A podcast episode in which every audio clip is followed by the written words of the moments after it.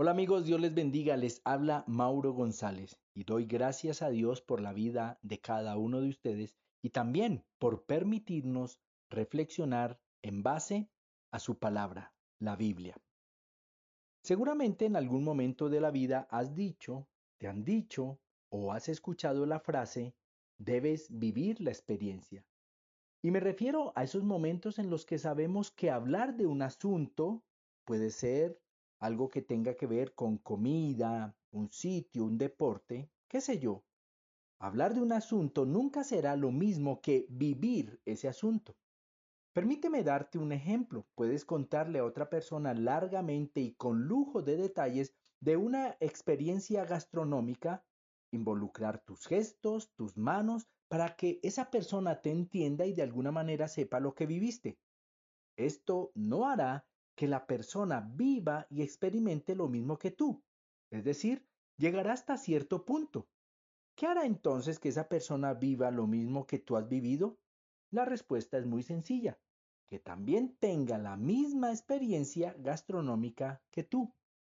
Si haces un pequeño esfuerzo, seguramente recordarás situaciones en las que has tenido la misma experiencia.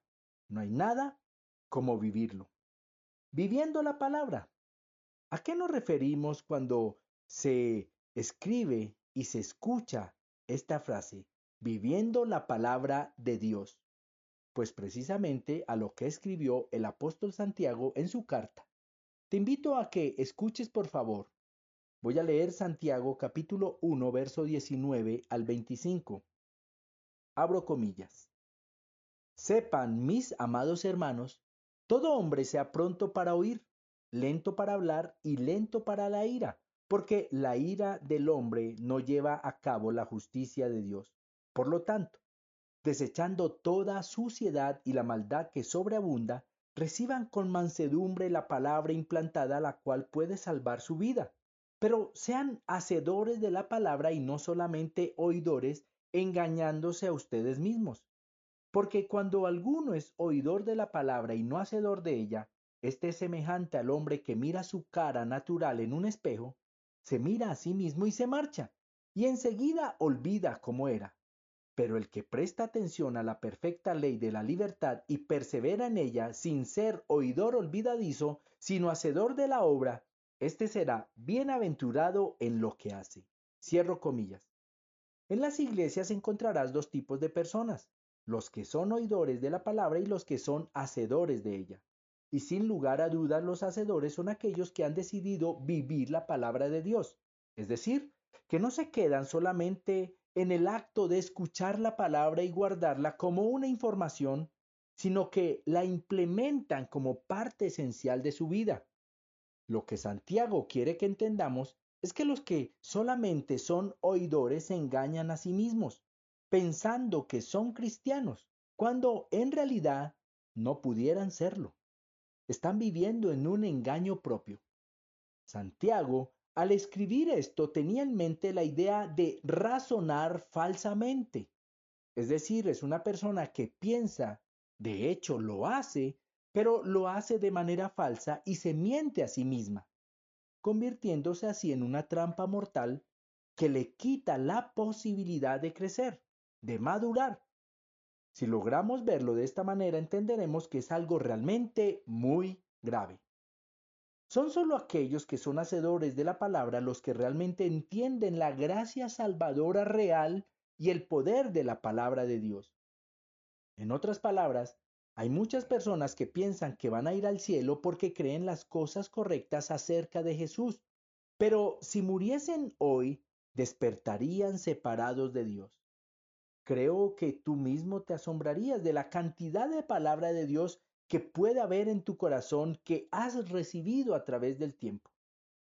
Y me atrevería a decir que el porcentaje no sorprendería si todos muriésemos hoy ver la cantidad de personas que van a estar en el cielo y el gran número de personas que no van a estar allí. Ahora, ¿a qué se debe eso? ¿Por qué se van y se han engañado a sí mismos?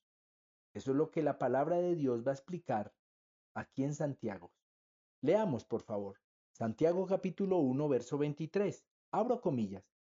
Porque cuando alguno es oidor de la palabra y no hacedor de ella, este es semejante al hombre que mira su cara natural en un espejo. Cierro comillas. La palabra de Dios es como un hombre que cuando se mira en un espejo ve el sucio en su cara y su cabello despeinado. Él observa cuáles son los problemas y qué necesita hacer para mejorar su apariencia, pero cuando se aparta del espejo ya no se recuerda de lo que vio en él. Entonces, ¿cómo se conecta eso con la palabra de Dios?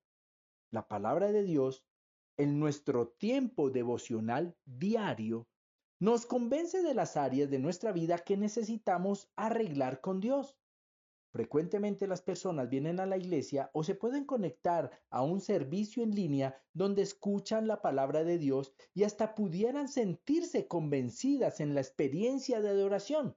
Sin embargo, en el momento que se desconectan del servicio o salen de la iglesia, ya se les ha olvidado de qué se trataba el sermón.